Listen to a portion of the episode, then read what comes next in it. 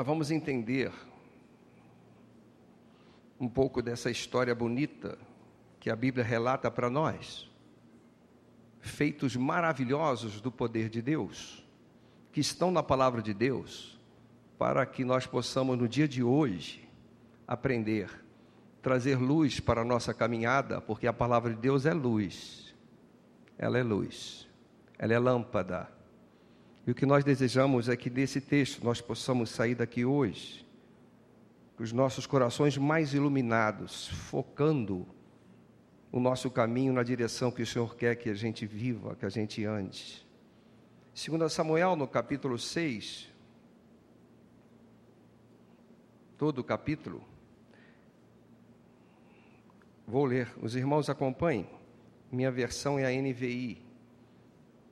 De novo, Davi reuniu os melhores guerreiros de Israel, 30 mil ao todo. Ele e todos os que o acompanhavam partiram para Baalá, em Judá, para buscar a arca de Deus, arca sobre a qual é invocado o nome, o nome do Senhor dos Exércitos que tem o seu trono entre os querubins, acima dela. Puseram a arca de Deus num carroção novo e a levaram da casa de Abinadab, na colina. Uzã e Aiô, filhos de Abinadab, conduziam o carroção com a arca de Deus. Aiô andava na frente dela.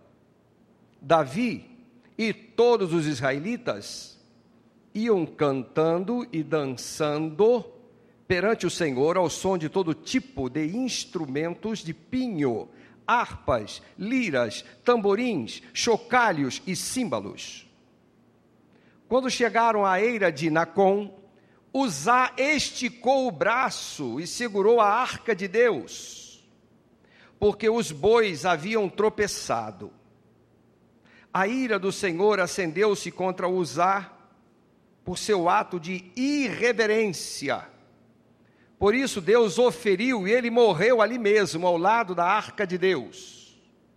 Davi ficou contrariado, porque o Senhor, em sua ira, havia fulminado Uzá. Até hoje aquele lugar é chamado Pérez Uzá. Naquele dia Davi teve medo do Senhor e se perguntou: Como vou conseguir levar a arca do Senhor? Por isso ele desistiu de levar a arca do Senhor para a cidade de Davi e, em vez disso, levou-a para a casa de Obed-Edom, de Gate. A arca do Senhor ficou na casa dele por três meses e o Senhor o abençoou e a toda a sua família. E disseram ao rei Davi: O Senhor tem abençoado a família de Obed-Edom e tudo que ele possui, por causa da arca de Deus. Então Davi, com grande festa, foi à casa de Obed-Edom e ordenou que levassem a arca de Deus para a cidade de Davi. Quando os que carregavam a arca do Senhor davam seis passos, eles sacrificavam um boi e um novilho gordo. Davi, vestindo o colete sacerdotal de linho, foi dançando com todas as suas forças perante o Senhor. Enquanto ele e todos os israelitas levavam a arca do Senhor ao som de gritos de alegria e de trombetas. Aconteceu que entrando a arca do Senhor na cidade de Davi, Mical, filha de Saul, observava de uma janela.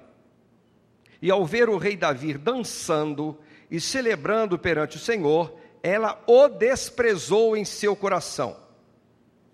Eles trouxeram a arca do Senhor e a colocaram na tenda que Davi lhe havia preparado. E Davi ofereceu holocausto e sacrifícios de comunhão perante o Senhor. Após oferecer os holocaustos e os sacrifícios de comunhão, ele abençoou o povo em nome do Senhor dos Exércitos. E de um pão, e deu um pão, um bolo de tâmaras e um bolo de uvas passas a cada homem e a cada mulher israelita. Depois todo o povo partiu, cada um para a sua casa. Voltando Davi para casa para abençoar a sua família, Mical, filha de Saul, saiu ao seu encontro e lhe disse: Como o rei de Israel se destacou hoje, tirando o manto na frente das escravas de seus servos, como um homem vulgar. Mas Davi disse a Mical: Foi perante o Senhor que eu dancei, perante aquele que me escolheu em lugar de seu pai de qualquer outro da família dele, quando me designou soberano sobre o povo do Senhor, sobre Israel. Perante o Senhor celebrarei, e me rebaixarei ainda mais, e me humilharei aos meus próprios olhos. Mas serei honrado por essas escravas que você mencionou. E até o dia da sua morte, Mical, filha de Saul, jamais teve filhos. Saul foi o primeiro rei de Israel depois foi sucedido por Davi. A arca era algo muito sagrado. Era um caixote de um metro e dez de comprimento por 70 centímetros de altura e de largura, todo revestida de ouro. Era uma caixa de madeira de acácia revestida de ouro. E ainda havia outros ornamentos com as argolas, preparadas para que fosse conduzida. E sobre a arca, Deus é que instituiu, Deus, Deus é que deu a ordem a Moisés para que ela fosse feita no detalhe, em cada detalhe. E esta arca, ela estaria contendo no seu interior a palavra de Deus. Mais tarde foi colocada também uma porção do maná, a vara de Arão, mas as leis do Senhor, as tábuas com os mandamentos do Senhor, a palavra de Deus, estava dentro daquela arca. E quando o povo estava caminhando pelo deserto, o Senhor se fazia presente no arraial dos israelitas. E ali dentro do tabernáculo estava a arca no Santo dos Santos uma vez por ano apenas, o sacerdote, o sumo sacerdote, podia entrar ali. E exatamente naquele espaço, acima da arca, ele oferecia sacrifícios ao Senhor. Era ali que simbolizava a presença mais íntima de um homem pecador com Deus Santo. Era sobre a arca. Era ali. Algo sagrado. E essa história toda transcorreu. Durante anos, anos, séculos foram passando. Até que esse povo agora tem um rei. Rei Saul foi o primeiro e depois Davi. Mas o que a gente vê nessa história que acabamos de ler é que Davi decidiu em seu coração ir buscar a arca. Essa arca estava em casa de uma pessoa que aí logo no versículo 1 vocês vão ver, e todos, logo no primeiro versículo, de novo Davi reuniu os melhores guerreiros, 30 mil, eles e todos os que o acompanhavam participaram, partiram para Bala em Judá, para buscar a arca de Deus, a arca sobre a qual é invocado o nome do Senhor dos Exércitos, que tem o seu trono entre os querubins acima dela e puseram a arca de Deus num carroção novo, e essa casa, e essa arca estava na casa de Abinadab. E essa arca ficou muitos anos na casa de Abinadab. Aproximadamente esse período todo, alguns estudiosos calculam em torno de 50 anos. E ali estava esta arca. Davi se preocupou em buscar a arca. Se preocupou. Por quê que ele se preocupou em buscar a arca? Porque ele sabia do valor daquela arca. Ela significava, ela simbolizava a presença de Deus. Como eu poderei ser feliz sem que eu esteja louvando e adorando a esse Deus, se eu não valorizar aquilo que o Senhor determinou a Moisés que fosse feito, e ali dentro estão símbolos preciosíssimos, a palavra de Deus. Queridos, Davi tomou essa decisão logo que ele se tornou rei. Ele se tornou rei, teve que conquistar Jerusalém, por isso que se tornou a cidade de Davi. Depois teve uma guerra contra os filisteus, onde ele saiu vitorioso. E logo que ele acalmou, que ele esteve em condições, a primeira providência, buscar essa arca. Essa arca tem que estar aqui, na, ao meu lado, junto do meu palácio. Preparou uma tenda para esta arca. E vamos buscar, vamos lá buscar esta arca. Porque eu sei da história dessa arca. Era sobre essa arca que Deus falava por meio do sacerdote ao povo e recebia também as orações pelo povo. Eu não posso deixar de valorizar algo tão importante. Ali dentro da arca estão as tábuas dos mandamentos do Senhor. Eu preciso resgatar esta arca, trazê-la de volta. E ele preparou-se como fosse para uma guerra, levou guerreiros, os melhores guerreiros, cerca de 30 mil, e foi pegar essa arca, e colocou em cima de uma carroça nova, e veio trazendo a arca e vieram cantando e louvando a Deus e alegres. Só que em determinado momento, ah, os, os animais tropeçam, a arca começa a se arrastar e ameaça a cair e a tombar. E um dos filhos de Aminadab coloca, Uzá, coloca a mão na arca para que ela não caísse, e ali ele é fulminado. Isso faz com que Davi fique tremendamente preocupado. Davi passou a ter medo. Como é que eu vou conduzir essa arca para o meu centro, a capital do meu reino? Como eu vou conduzir? E colocou essa arca então em outra casa. E nesta casa, onde ele colocou a, a, a arca, casa de Obed-Edom, cujo nome tem a ver, o significado com a palavra servo. Este Obed-Edom era um porteiro, era um instrumentista, era um levita, era uma pessoa compromissada com o Senhor, era uma pessoa humilde. E essa arca ficou na casa de Obed-Edom e abençoou a família dele. Três meses abençoando a família de Obed-Edom. Davi soube que a arca tinha causado uma transformação nesta família, era notória a bênção sobre a família. E Davi então se preparou para buscar a arca, para trazer a bênção para o reino todo. Deus não quer abençoar só as famílias, Deus quer que seja a nação toda abençoada. E o rei foi buscar essa arca, mas agora de maneira diferente agora de maneira diferente. Se vocês olharem em Crônicas, vocês vão ver a diferença. Primeira Crônicas 15, eu vou ler para os irmãos. Davi foi diferente nessa segunda vez. Diz assim: em seguida, Davi convocou os sacerdotes, 1 Crônicas 15, 11. Em seguida, Davi convocou os sacerdotes, e aqui está o nome de todos os sacerdotes, e lhes disse: Vocês são os chefes da família levitas.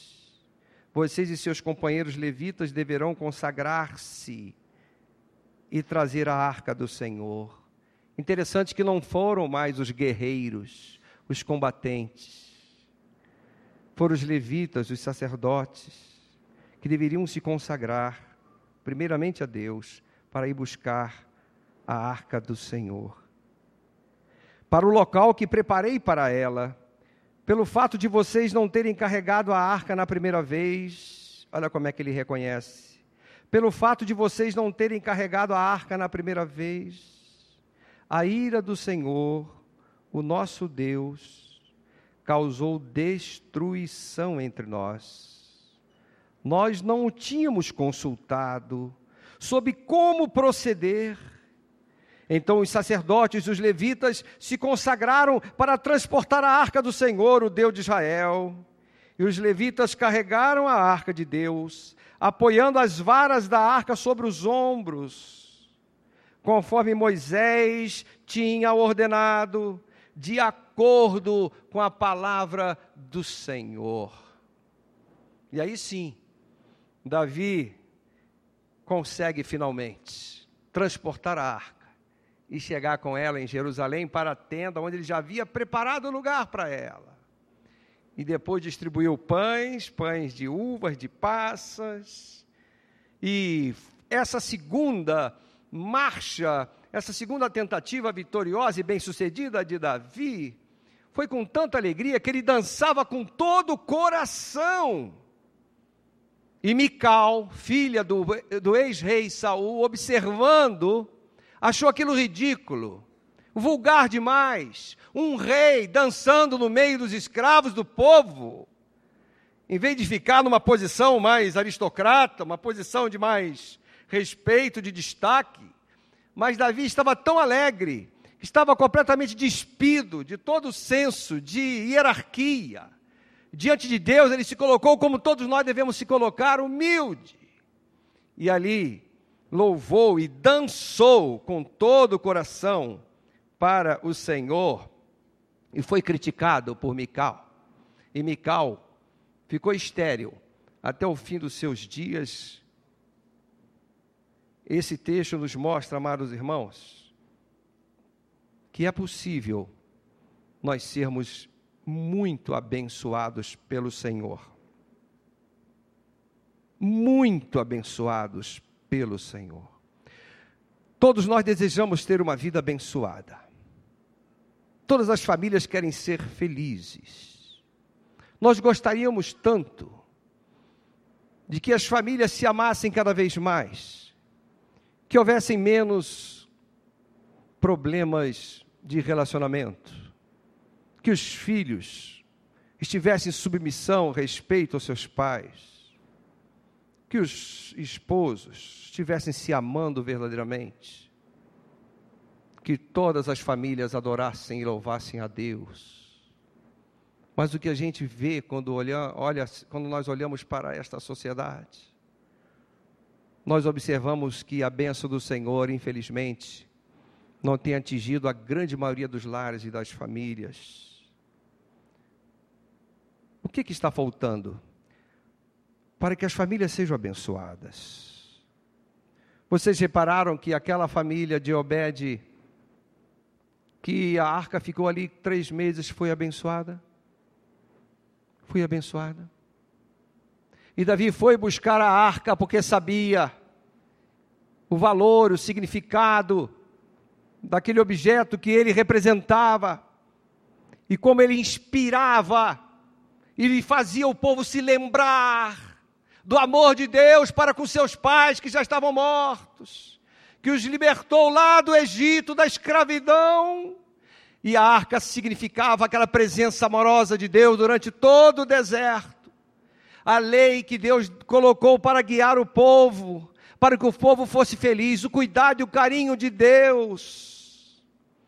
O povo precisava resgatar isso para adorar a esse Deus para louvar a esse Deus. A arca representava esse amor de Deus em buscar o homem, se comunicar com o homem. Davi quis resgatar isso. Saul não deu valor à arca. No seu reinado, a arca ficou para lá. Final de, de Saul, derrota, suicídio. Final de Davi, vitória. Davi foi um homem vitorioso porque priorizou as coisas de Deus. Foi abençoado porque priorizou as coisas de Deus. Ele poderia ter realizado várias coisas antes de buscar a arca. Ele poderia ter feito como o seu antecessor Saul. A arca está lá, deixa ela lá. Eu tenho muita coisa para resolver aqui nesse, nesse reinado, no meu governo. Ele parou tudo e quis buscar a arca. ele priorizou as coisas de Deus. E nós não temos visto isso nas famílias, a prioridade para as coisas de Deus. Não temos visto isso. Recentemente, nós estamos orando por um casal que completou um ano de casamento e já antes de completar um ano, não completaram juntos, estão separados de corpos. Famílias de pastores, os dois, criados na igreja, Vivemos em crise porque não temos priorizado as coisas de Deus.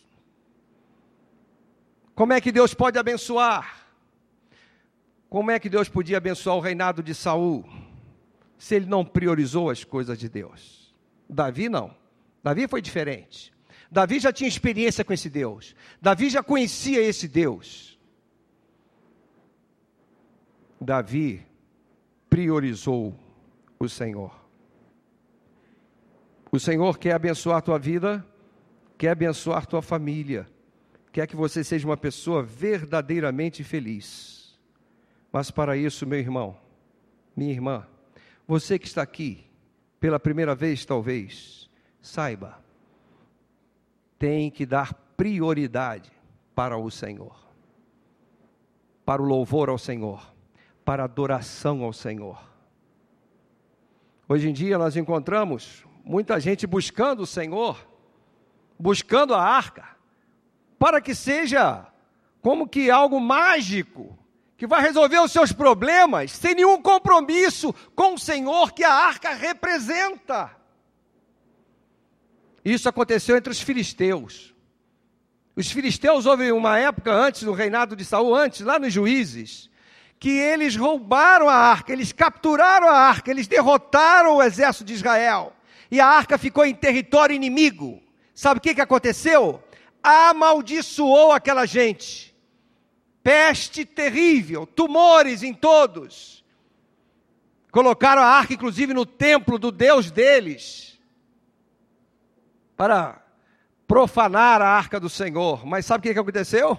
o Deus deles é que caiu. Quando chegaram lá no outro dia, aquela imagem, aquele ídolo estava destruído.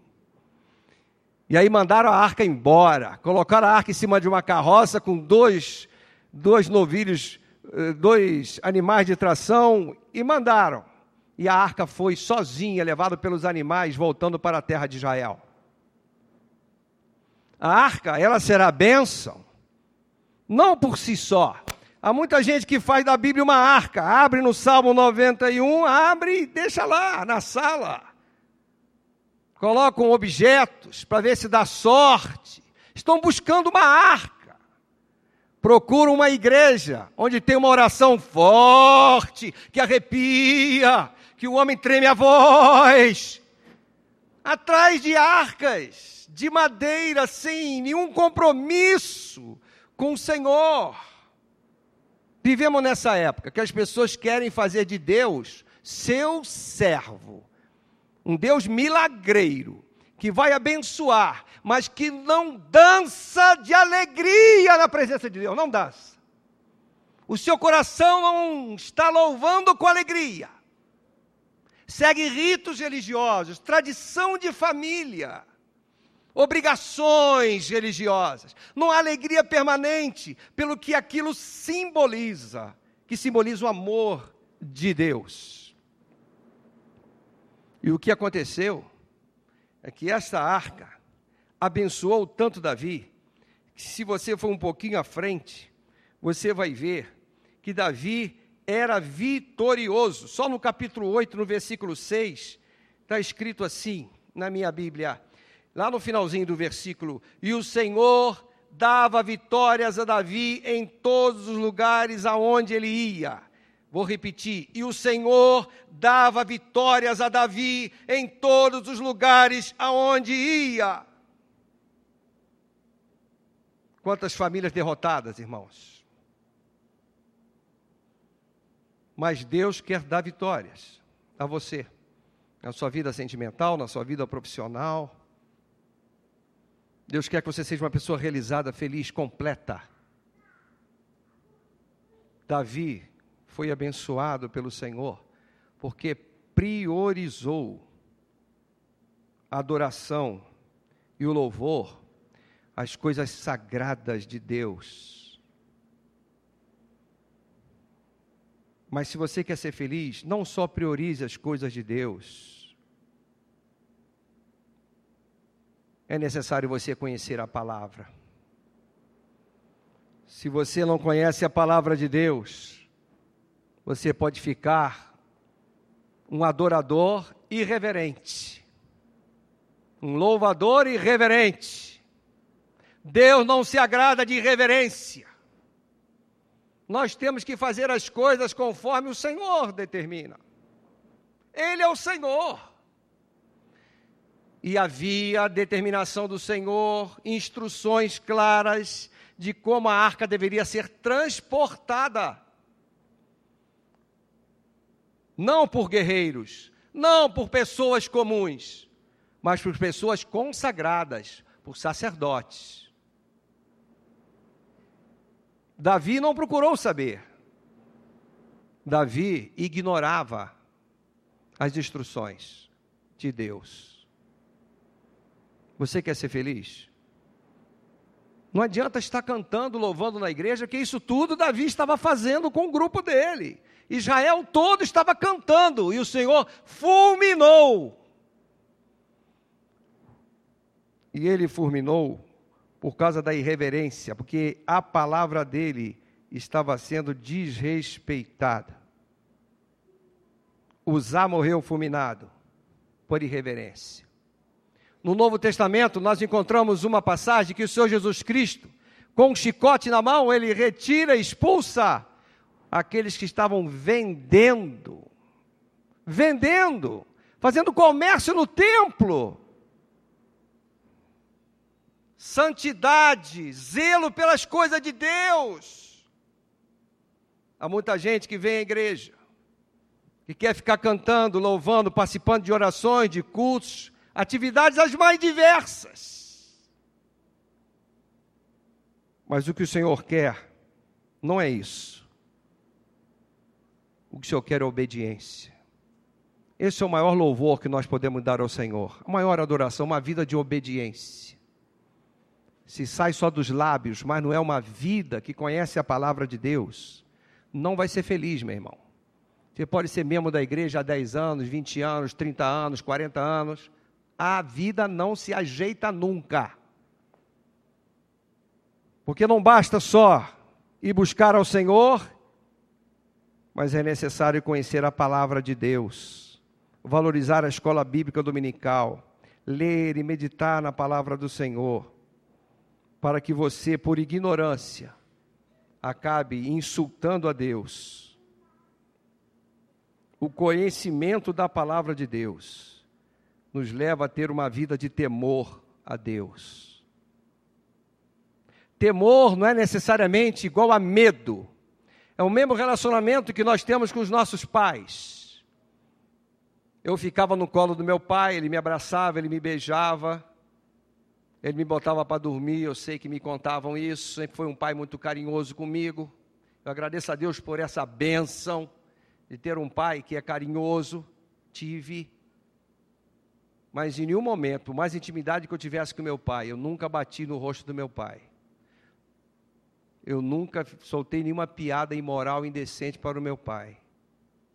Não confundamos intimidade com promiscuidade. O Senhor é um Deus que quer ser íntimo de nós, mas Ele é o Senhor, Criador de tudo que existe, respeito amoroso isso é temor a Deus. E quando nós ignoramos o Senhor e resolvemos viver a nossa vida sem consultar ao Senhor, nós não estamos tendo temor ao Senhor. Quando nós colocamos propósitos, objetivos na nossa vida sem consultar ao Senhor, nós não tememos ao Senhor. É como se dissesse: Senhor, dá licença, agora o negócio é comigo, sai fora. Não tememos ao Senhor quando pecamos, quando deixamos a vaidade entrar no nosso coração, quando falamos o que não devíamos falar, quando julgamos nosso irmão e pessoas, como somos muitas das vezes até injustos com alguém, nós não estamos temendo ao Senhor. É como se dissesse: Senhor, eu sei que isso aí agora é comigo, o Senhor não está vendo nada. Falta de temor a Deus, porque não conhece a palavra de Deus. E por fim, queridos, você quer ser abençoado? Além de priorizar as coisas de Deus, além de conhecer as coisas de Deus, é muito importante que o teu coração seja um coração aquebrantado e humilde. Sem humildade, sem aquebrantamento, a bênção do Senhor não poderá chegar até você e a sua casa. Não deixe que a soberba e a vaidade tome conta em seu coração de nenhum espaço. Diante de Deus, nós somos todos iguais, todos pecadores, carentes da graça, da misericórdia, do perdão de Deus. E Davi foi vitorioso em todos os lugares para onde ia, porque o coração de Davi não era soberbo. Ele dançou com tanta alegria, com tanto ardor, que ele não se importou o que, que os outros iam falar dele. Mical o criticou. Nós temos que estar preparados para recebermos críticas, mas não vamos deixar que essas críticas nos abata nós deveremos viver para adorar ao Senhor com coração humilde, louvar ao Senhor juntos, como uma só família de irmãos, onde não existe castas, não existe os mais importantes. Na igreja do Senhor Jesus Cristo, todos nós somos irmãos em Cristo. Reconhecer os seus erros, fundamental Davi reconheceu que errou, Davi mudou, foi a palavra, verificou que não era assim que se pegava a arca, escolheu levitas, sacerdotes, homens separados para isso. Eles foram consagrados, foram separados para isso. E aí sim, agora sim, vamos buscar a arca. Ele reconheceu o erro. Você quer ser abençoado? Faça como Davi. Nós podemos errar e erramos, porque somos humanos, infelizmente, ainda a nossa natureza nos trai. Caímos. Mas o reconhecer é fundamental. O corrigir a sua vida pela palavra de Deus, viver segundo as normas do Senhor, é, sem dúvida alguma, o segredo para recebermos as bênçãos do Senhor. Essa presença que quer abençoar a sua vida e a sua família, não é um objeto, não é um objeto, não é um ídolo, não é a Bíblia aberta no Salmo 91. Essa arca que tem que entrar agora na sua vida e na sua família, não é mais de madeira de um metro e dez, de 70 por 70. Não é isso. Mas sim o que ela representa. A palavra encarnada veio a este mundo, Jesus Cristo. O maná que alimentou o povo de Deus, o pão da vida é Jesus. A vara sacerdotal Jesus é o sumo sacerdote. Jesus é a arca que precisa entrar na sua vida, para entrar na sua casa, para abençoar a sua família. É Ele. Não é um objeto, é uma presença, é uma pessoa. Jesus está vivo, ressurgiu e você não precisa ir buscá-lo, como fez Davi, porque ele está batendo a porta da tua vida e da tua casa, e ele quer entrar. Ele te ama tanto que ele quer entrar. Em Apocalipse capítulo 3, versículo 20, Jesus fala assim: Eis que estou à porta e bato. Se alguém ouvir a minha voz e abrir a porta, entrarei em sua casa, cearei com ele e ele comigo. Jesus quer ser íntimo, amigo teu, comer à mesa com vocês em sua casa. Essa é a presença abençoadora. As famílias que têm esse Jesus em seus corações, nas suas vidas, são famílias abençoadas. Assim como a família de Obed e Edom, que durante três meses teve o privilégio de ser abençoada pela presença da arca, não por causa da presença da arca em si, mas é porque o coração era de servo. Coração era de servo.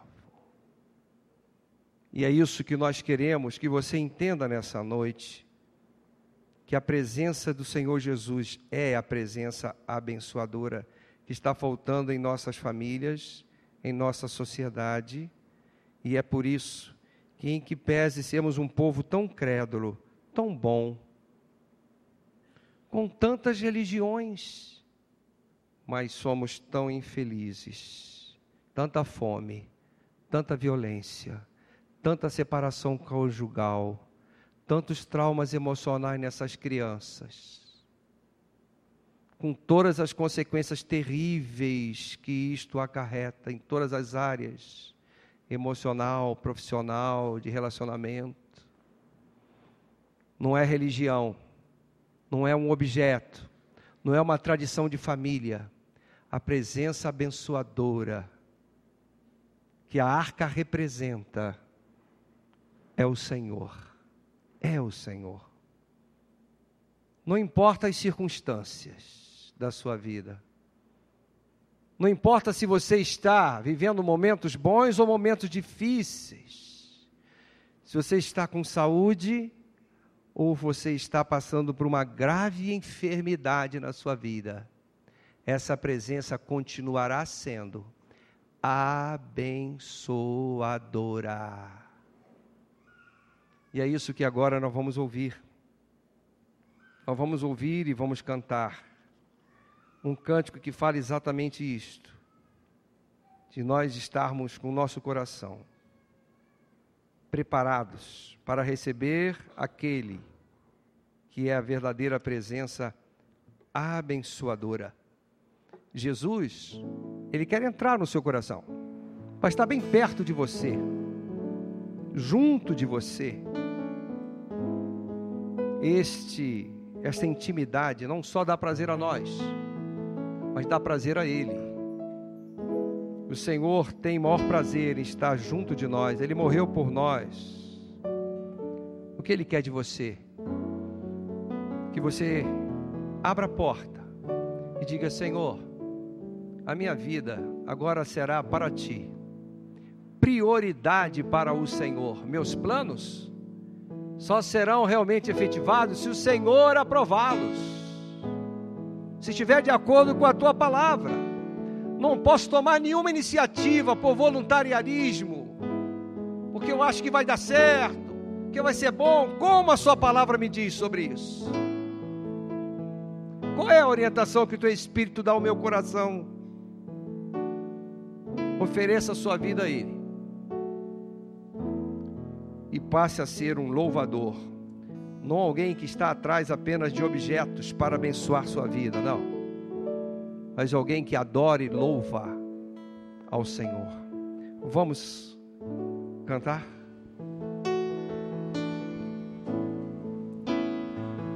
perto quero estar. Fale para o Senhor. Junto aos teus pés.